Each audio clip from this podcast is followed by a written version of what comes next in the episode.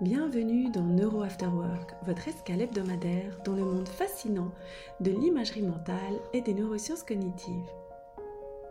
L'épisode d'aujourd'hui va casser un mythe. La fausse bonne idée de mettre en place en début d'année de bonnes résolutions. Mais oui, qui ne l'a pas fait? Nous arrivons en fin d'année, faisons notre bilan et on se dit Ah, j'aurais dû faire ceci, j'aurais dû faire cela. Et puis finalement, nous avons foncé la tête la première dans nos obligations, le temps passant à la vitesse de l'éclair, sans parler des réseaux sociaux reels qui nous ont volé un temps précieux. Eh bien, je vous avoue, ne nous laissons pas happer par cette fausse culpabilité. Et voyons combien ces résolutions qui sont censées nous réconcilier avec nos manquements de l'année ne sont pas du tout une bonne idée. En étudiant les neurosciences cognitives, j'ai appris combien notre cerveau est programmé pour résister au changement. Et de premier abord, je vous avoue, cela m'a semblé contre-intuitif. Pourtant, il y a une raison évolutionnaire à cela. Le changement représente l'inconnu, et l'inconnu peut être perçu comme une menace à notre survie. Peut-être le savez-vous, notre cerveau préfère le confort de la familiarité, même si cela signifie pour lui de s'accrocher à des habitudes qui au final ne sont parfois que peu bénéfiques. Alors, lorsque nous formulons une résolution radicale comme perdre beaucoup de poids rapidement ou courir quatre fois par semaine, nous confrontons notre cerveau à un défi majeur et énergivore. Pour mieux comprendre les mécanismes en jeu, je vous propose d'entrer dans les détails. Notre cerveau est programmé pour maintenir l'homéostasie, c'est-à-dire un état d'équilibre de stabilité dans notre corps. Lorsqu'il est confronté à un changement soudain et important, comme une modification drastique d'un régime alimentaire ou l'introduction d'une activité physique intense, eh bien cela va perturber cet équilibre qu'il maintient au quotidien. Cette perturbation va alors être perçue par le cerveau comme une menace potentielle. Et qui dit menace dit déclenchement des sirènes avec une réponse de résistance. Nous le savons aujourd'hui, cette réponse est enracinée dans nos mécanismes de survie, quand dans le passé, le changement soudain était synonyme de danger.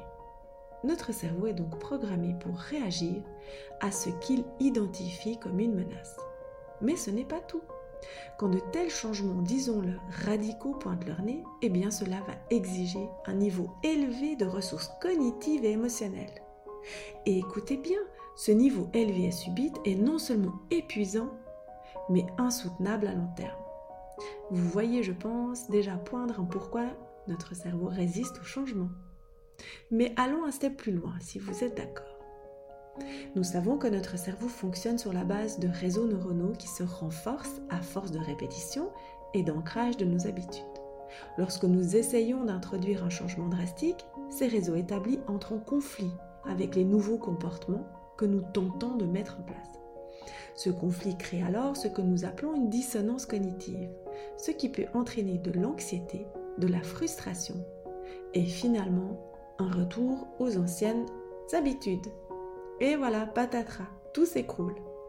Alors, pour éviter cette alarme interne, les neurosciences nous suggèrent d'adopter une approche plus graduelle et mesurée du changement. Qu'est-ce que cela veut dire? Cela implique de vous fixer des objectifs plus petits et réalisables qui peuvent être progressivement intégrés dans vos routines, permettant ainsi à votre cerveau de s'adapter sans déclencher une réaction de résistance excessive. En résumé, nos cerveaux ne sont pas câblés pour des changements soudains et radicaux. Cela ne signifie pas que le changement est impossible, mais plutôt que nous devons l'appréhender différemment et en douceur. Voilà, cet épisode touche à sa fin.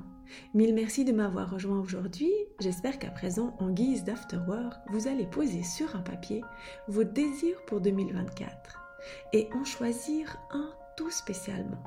Car la semaine prochaine, vous pourrez le mettre en image, le peindre avec moi. Mais je n'en dis pas plus. En attendant, n'oubliez pas, notre cerveau est unique et il est de notre devoir d'en prendre soin. Et si cet épisode vous a plu, n'hésitez pas à le partager à quelqu'un qui pourrait en avoir besoin.